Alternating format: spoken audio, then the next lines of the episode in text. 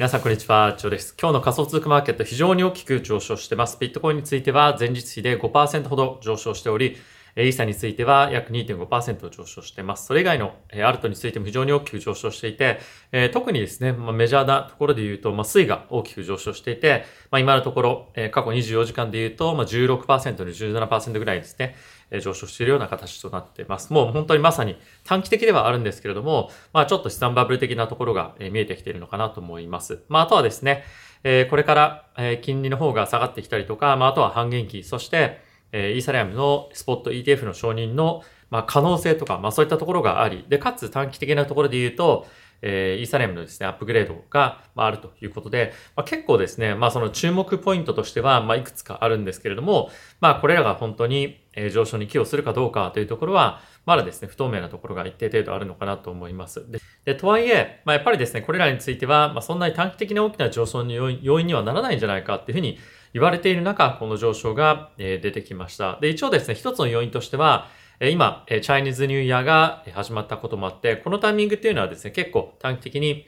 上昇して、で、そのチャイニーズニューイヤーが終わったぐらい、2月17日ぐらいに下がり始めるみたいなアノマリがあるので、まあそういったところが今ですね、まあまさに起きているというような状況かなと思います。なので短期的にこの上昇にまあ、ついていきたいかっていうと正直僕はあまり、えー、ついていくというよりも、まあ、このあたりでちょっと一旦手元で、えー、まあ、損切りしたいもの、えー、もしくは、えー、利確したいものというところをですね、まあ、一旦処分するというような、えー、タイミングに使いました。で、えー、前日ですね、まあ、あの、このトークン僕、えー、売りましたとかっていうところを、えー、概要欄の方にもここにもあります、えー、っと、テレグラムのチャンネルの方で、皆さんにちょっとご紹介をしているので、まあ、もしご興味がある方は見ていただければと思います。で、僕が持ってる今のポートリオの中身とかについても、え皆さんに開示して公開をしているので、まあ、こういったところ、一つ、えー、他の人がどんなものを買っているのか、僕が個人的にどうこうというよりも、まあ自分以外の他の人がどういった銘柄を見るかっていうのを、まあ一つ、えー、まあ知るだけでも何かしらの参考になったりするのかなと思うので、まあぜひご興味あれば、あれば、えー、見ていただければなと思っています。はい。で、今日ですね、ちょっと、あの、早速いろいろと見ていきたいと思うんですが、あの、昨日ですね、え、ソラナーモバイルのスナップショットがありました。で、え、一応ですね、第1回目のスナップショットがあって、これまでのタイミングで、す、で、にもうソラナモバイルを買っている人については、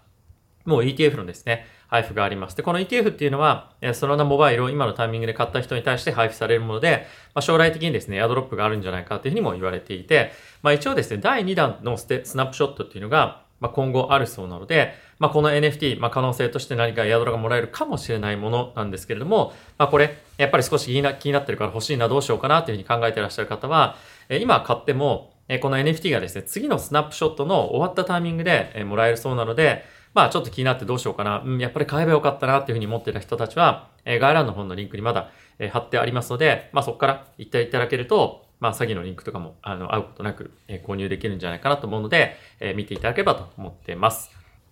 はい。で、ここから皆さんと一緒にデータやニュース見ていきたいと思うんですが、まずはですね、こちら見ていきましょう。今のマーケットのビットコインのですね、オーダー状況になってます。で、ちょっとビットコインは4万8000ドルをつけてから下がってきているんですけれども、まあ、この4万8000ドル以上の上のところに、まあ、オーダーがあまり今ないっていう状況なんですね。で、今の水準から下にはずっとまあ、いわゆるその売りのオーダーが、えー、たくさんあります。まあ、なぜ売りのオーダーかっていうと、ロングをしている人たちが、もうこの価格が下がっていくに従って、うわ、もう損切り耐えられない、損失が耐えられないということで、まあ、そのオーダーの水準まで下がったら、損切りのオーダーを入れてくださいっていうものを、まあ、いわゆるそのストップロスという形で入れてるんですけれども、まあ、これがずっと下にはあると。なので、下の方に価格が降りていくと、まあ、どんどんどんどんその売りがあの、トリガーになってどんどん売りが売りを呼ぶみたいな感じになるわけなんですけれども、こういったことがアップサイドにはないということで、まあ、ちょっとですね、上昇のパワーというところが少し弱まってきているかなというふうには思います。はい。なので、ちょっと一服間、この4万8000ドル近辺で、えちょっとある可能性も、えあるのかなっていうのは感じています。まあ、いずれにせよこの上昇局面で、あの、まあ、急いで買った方がいいですよっていうのも、まあ、全然全くないので、やっぱり定期的にドルコスト平均法でポジションを積み上げていくというのが、もう一番何よりも、まあやっぱりその精神的にすごく大事な、あの、大事というかすごい楽な投資法だと思うので、まああまり急いで買うというよりも、まあ定期的に、まあ毎日でも毎週でもいいと思うので、あの、買いたければちょくちょくちょく買っていく。まあ、それが、えー、まあ、本当に長期でえ投資を続けていく上で、精神的にも、まあ、金銭的にも、えー、まあ、あの、安定的に、えできる投資なんじゃないかなと思うので、まあ、この上昇局面に乗るような形で、まあ、急いで買うと、まあ、あくまでも急いで買うっていうのは、やめた方がいいんじゃないかなと思います。まあ、買いたかったものを買うというのは全然いいと思うんですが、えー、僕の場合は、まあ、こういった大きく走ってるタイミングは、まあ、利確とかですね、まあ、そういったポジションの整理のタイミングに、えー、まあ、しているという感じですね。はい。で、これ以外にもニュース面白いものが非常にたくさん出てきているので、えー、ご紹介をしていきたいと思います。で、まずはですね、こちらなんですが、これちょっと何を見てるかっていうのを、えー、皆さんにご紹介したいんですが、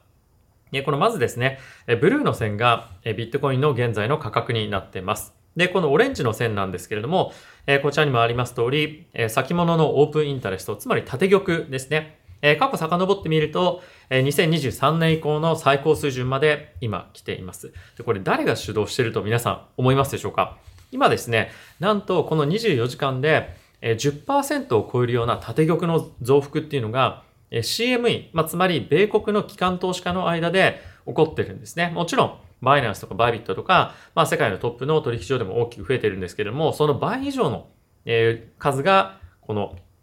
CME で、今まさに起こってます。まあ、これは非常に大きく、え、ポジティブな材料かなと思いますし、やっぱりその CME については、ここ最近ビットコインのスポット ETF の承認以降は、まあ、結構下がってたんですね。まあ、ちょっと一旦短期的な、まあ、利確みたいなところも入っていたと思うんですが、まあ、それが一旦落ち着いて、え、売りに、え、向かっていたフローが買いに戻ってきていたというのが、まあ今、え、まあ起こってますね。で、ちょっとここ見ていただいてもわかると思うんですけれども、ここがですね、まあいわゆるそのビットコインのスポット ETF の承認のタイミングでした。で、その前のタイミングで大きくですね、この緑のものがファンディングレートになっているんですが、まあこのファンディングレートが、まあ一旦大きくドーンと下がって、まあ、ちょっとやっぱりファンディングレートが高すぎると、ロングを持っているだけで、まあ、かなりのコストがかかってしまうと。まあ、いった、こういったところの一旦の、えー、ポジションの解消が、まあ、短期的に起こっていて、まあ、今、えー、徐々にまたちょっと戻ってきてはいるんですけれども、ファンディングレートが、まあちょっと前と比べると、まあ、かなり低い数字にもなってきているので、まあこういった、え、タイミングでまた新しくロングを入れ直しているというのが、まあ、まさに今の状況なんじゃないかなと思います。なのでまたですね、さらに大きな上昇をえー、遂げていく可能性っていうのが、まあ、あるんじゃないかなと思いますし、まあ、一旦ですね、4万8000ドルまで到達したことによって、5万ドルという大台がまた見えてきているんじゃないかなと思います。まあ、ちょっとですね、え短期的な縦玉の,、まあ、あの増幅っていうところが少し気になるっちゃ気になるんですけれども、まあ、ファンディングレートを見ている限りは、まあ、やはりですね、えー、まあ再度、ロングを積みますタイミングとしては悪くないということで、えこれはですね、また短期的に上昇期待が、えまあいろんなところからまあ出てくるんじゃないかなと思います。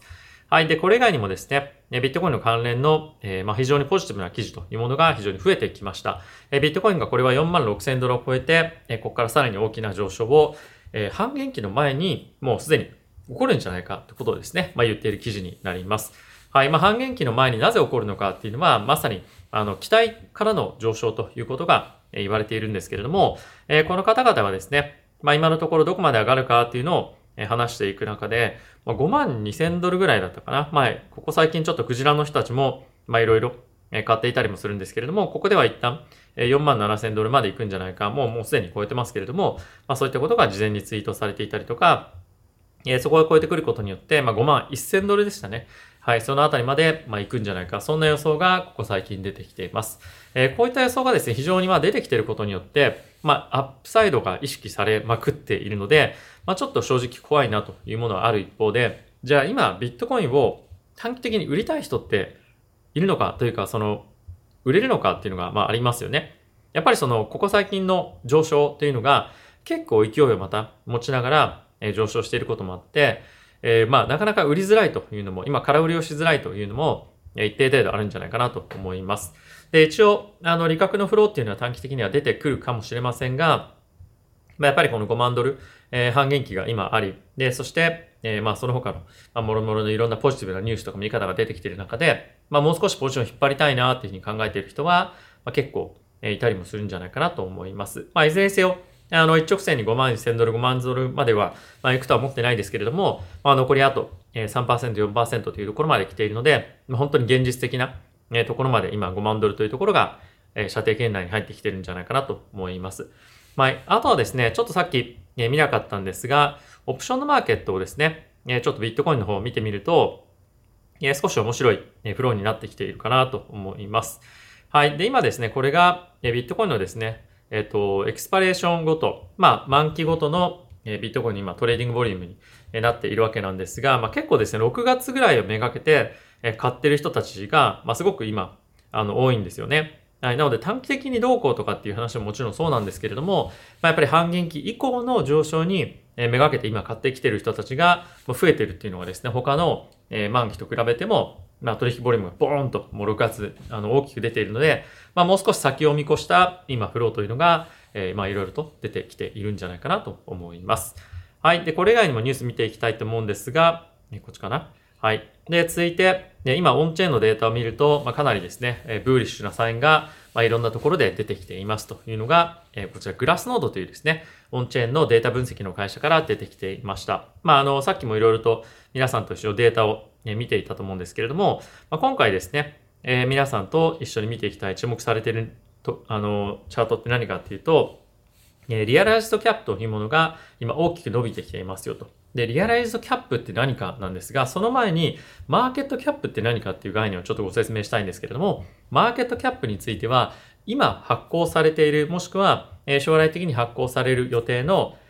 ビットコインの枚数かける現在の価格になっています。まあこれマーケットキャップっていうふうに言い方は、ま、発行されている枚数、そして、フーリーダイレクト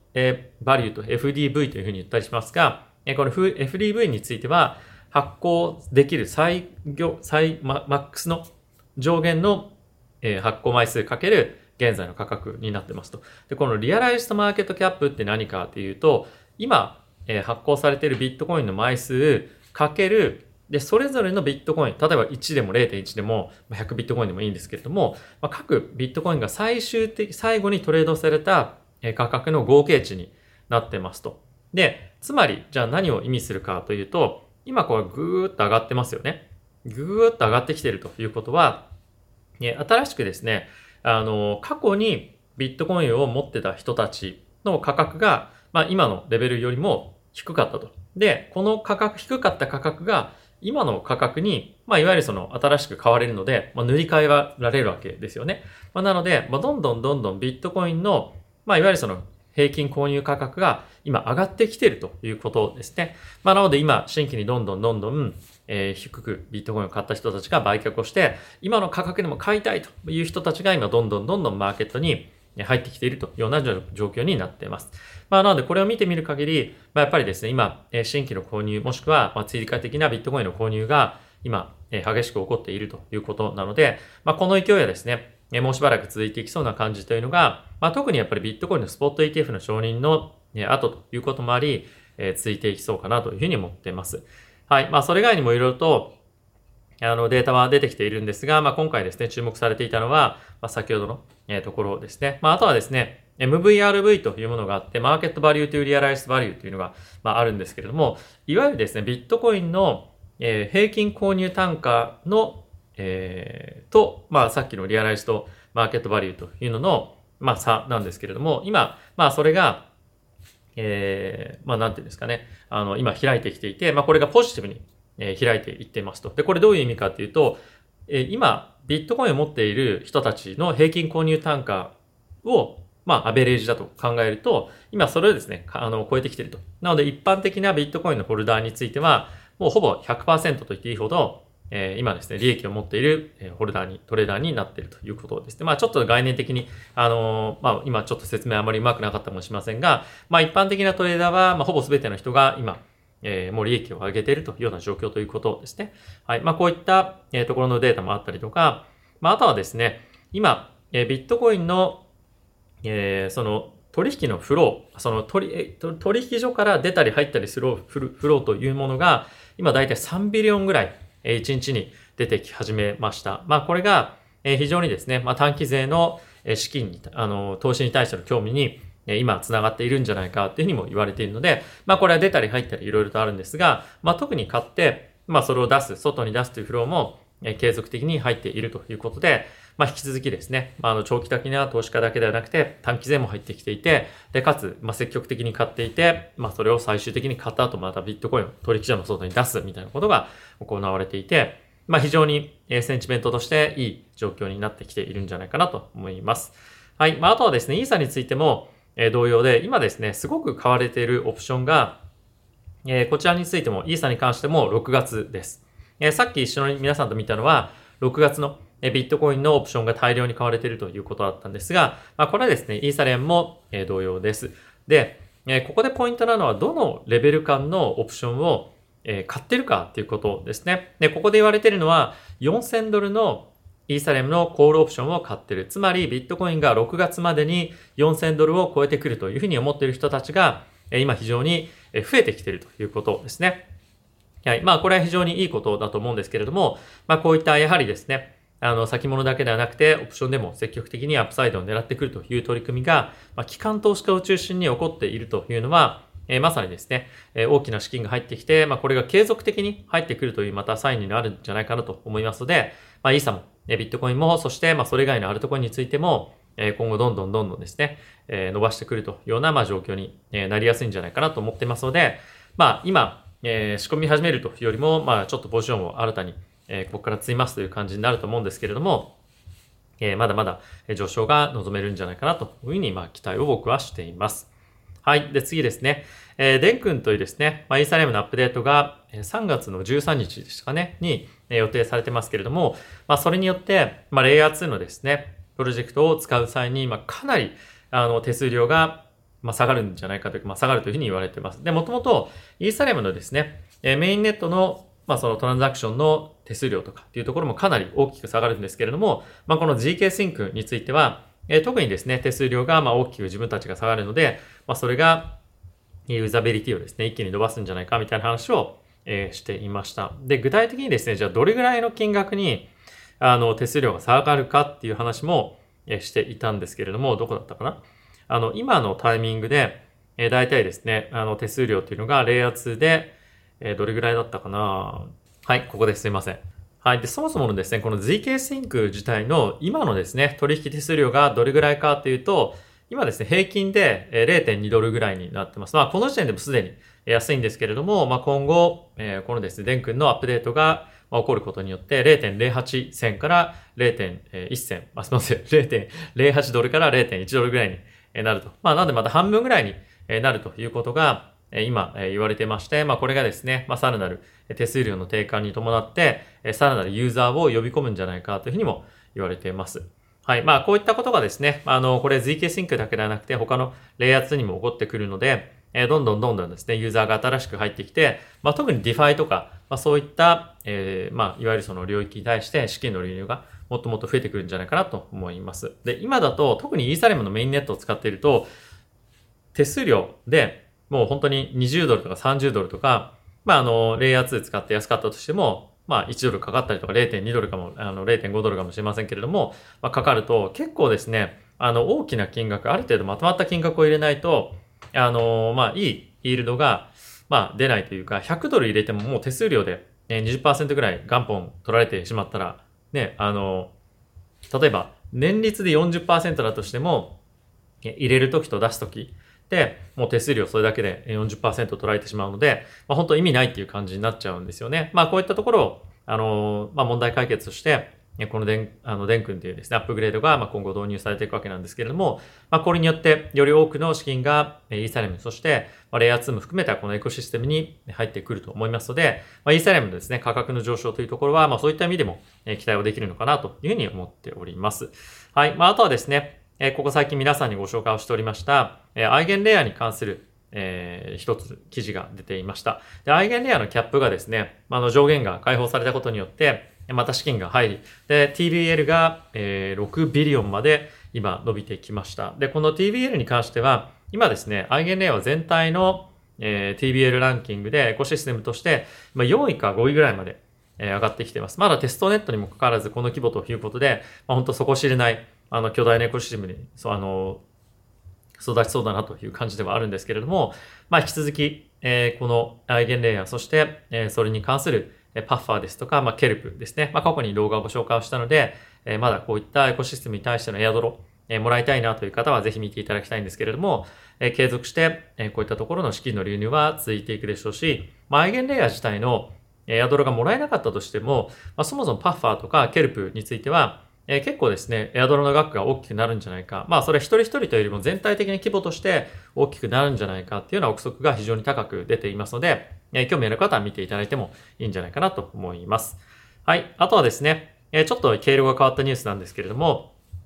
え、ここ最近ですね、バイナンスに浪人というふうに言われる、ま、トークンが上場したんですけれども、ま、その上場の前のタイミングで、ま、価格がすごい上がっていて、え、上場した直後にですね、ボーンと、あの、叩き売られて、えー、まあちょっといわゆるそのインサイダートレーニングみたいなのが行われていたんじゃないかっていうような、まああの懸念がですね、えー、ここ最近出てきていたわけなんですけれども、まあその、えー、取り組み、まあその動きをですね、え今後しっかりと取り締まろうということで、えー、バイナンスの、まあ、コーファウンダーでもある、えー、ハーイーさんという方がですね、えー、そういった、まあ、内部の情報をリークした人たちを告発することによって、えー、一人当たりなのかな、まあ、あの1万ドルのバウンティーもらえますよということで、え一応対策をですね、えー、していました。まあ、こういった対策っていうのは、あの、やっぱり、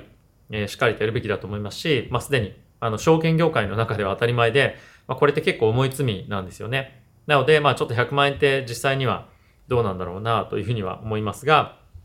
えー、まあ、もう少し厳しくやっていかないと、まあ、100万円ぐらい、あの、ね、当然、1回の金額で、例えば1 million とか2 million ぐらい儲けられれば、まあ、クビになってもいいや、みたいな感じで、まあ、運用する人も、えー、まあ、出てきてもおかしくないのかなと思いますので、まあ、こういったところはですね、しっかりと、バイナンスには対応してほしいなと思いますね。はい。まあ、あの、日本の方はですね、もうバイナンス今使えないので、まあ、あれなんですけれども、やっぱりこういった、えー、まあ、我々のような一般のユーザーが、え、使っていく中で、まあ、ある程度その、なんていうプラットフォームを使う上での安全性という観点でもすごく大事なところになってくるんじゃないかなと思いますので、まあ、しっかりと対応してもらいたいなと思ってます。はい。あとはですね、えー、今日ちょっと皆さんにご紹介をしたいのが、えー、DeFi のプラットフォームの Pendle というものがあります。で、さっきご紹介をした EigenLayer のですね、エコシステムの、えー、まあ、 restaking のトークンをここにもう一度 staking することによって、えー、また高いですね、 yield がもらえるような、今、あの、キャンペーンやってるんですけれども、まあ、この TVL が1 billion に、え到達しましたと。で、一旦ちょっと EigenLayer のキャップがですね、あの、また閉じてしまったことによって、資金流入というのは一旦、えー、止まってしまうんじゃないかなと思ったので、まあ一応ですね、この、えー、僕は、えー、まあペンドルの、えー、トークンの利食いっていうのはしました。もちろんこれも、えー、概要欄の方にもあります、えー、テレグラムのチャンネルの方でご紹介させていただいたので、まあこういったのをリアルタイムとか、あの、知りたい方はですね、ぜひ入っていただければと思います。はい。まあこのあたりについては、非常に、あの、まあ面白いプロジェクトだと思いますし、まあここ最近めちゃくちゃトークンの価格伸びていたので、あの、少し興味ある方は、ぜひプロジェクトについても、ね、見たり調べたりしていただければというふうに思っています。はい。で、今日ですね、まあちょっとニュースいくつか、すごく重要なものがいくつかあるので、マクロの観点でご紹介をしていきたいと思います。で、来週ですね、え、火曜日に発表があります CPI なんですけれども、その前に、えー、去年ですね、え発表があった、まあ、1年間の CPI の、ま、年次改定というものが、え今日発表されました。で、これがですね、一昨年はすごく大きな改定になってしまったことによって、マーケットがですね、ちゃんと物価上昇率が鈍化してると思ってたら、意外と実は年次改定で見たら全然鈍化してなかったみたいな、まあ、ちゃんとは鈍化してたんですけど、鈍化幅がもう全然違うぐらいになってたと。まあ、その恐怖があったこともあって、まあ、今回ですね、これすごく注目が集まっていたんですけれども、えー、鈍化幅が、まあ、あの、発表の、えー、まあ、実数と、え変わらなかったということで、まあ、一安心マーケットは、えしてるという感じになっています。はい。で、これを考える限り、まあ、ちょっとですね、来週の CPI の数字が大きく悪くなるってことはあまりないんじゃないかなと思いますので、えマクロの観点からも、え引き続き、えポジティブなサインというものが、え仮想通貨のマーケットに来るんじゃないかなと思いますので、えこの状況が続けば、えしっかりと上昇相場をですね、まあ、あの、上昇相場に水を差すような感じにはならないんじゃないかなと思いますので、引き続き、ポジションを積みますということを僕はやっていきたいかなと思ってます。はい。で、一応ちょっとですね、チャート見ていきましょう。で、今見ていただいているのが、これナスダックか。すいません。ナスダックもかなり、あの、好調ですね。えどんどんどんどん高値を更新して、もうリスクマーケット、本当に何でも、仮想通貨だけじゃなくてビットコインについても何でもかんでも今上がってるという感じに、えまさになってます。で、ビットコインについては、今現在47,500ドル近辺になっていますが、ちょっと皆さんと見ておきたいのは、円ですよね。円の価格で言うと、今、なんとビットコインは、えー、もうついに700万円を超えてきました。で、前回の高値が、えー、700ですね、70、まあ9万4千円ぐらいまで。まあこれはちょっとテロ基準によって違うかもしれませんけれども、まあ大体780万円ぐらいが、史上最高高値に今なっているので、もうあと10万、えー、10%というところまで来ています。もう本当に、あの、円安でもあるんですけれども、あの、かなりやっぱりビットコインのマーケットが戻ってきているというのが、まあ今まさに、えー、起こってるわけなんですけれども、非常に多くの方が、え、ビットコインまた興味を持ち始めているんじゃないかなと、え、思ってます。で、今からですね、ちょっとさすがにビットコイン買うのどうしようかな、うんって思ってらっしゃる方は、まあ、イーサレム買うのもあり、もしくはその他のアルトコイン、買うのもありと思うんですが、まあ自分のお金を使うっていうのも一つ選択肢だと思うんですけれども、一応ですね、以下の概要欄の方に、バービットの講座が、え解説リンクがあるんですが、そこで口座開設をしていただいて入金額に応じて最大450万円の取引ボーナスや100ドル入金していただくと500ドル分のビットコイン、イーサー、あとマンタっていうここ最近上場した非常に人気の高いトークンの500ドル分の先物のポジションももらえたりもするので、えこういったものもですね、ぜひご利用いただければと思っています。まあ、とはですね、今現在、イーサについては、ビットコインと比べると、まあ、そんな大きな上昇にはまだなっていないんですが、2500ドル近辺をまあ、維持できるかどうかというところがですね、まあ、直近の一つ面白い、えー、まあ、チャレンジになってくるんじゃないかなというふうには思ってます。